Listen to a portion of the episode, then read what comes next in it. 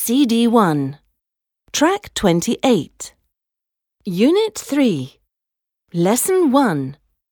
My body rap. Sing and touch.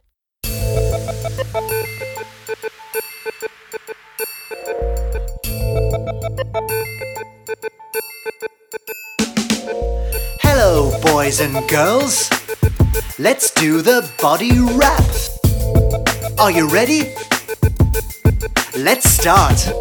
Where's your hand? Hand, hand. Touch your hand. Hand, hand. And now it's time for leg. Where's your leg? Leg, leg. Touch your leg. Leg, leg. And now, arm. Where's your arm? Arm, arm. Touch your arm. Arm, arm. Next is finger. Where's your finger? Finger, finger. Touch your finger.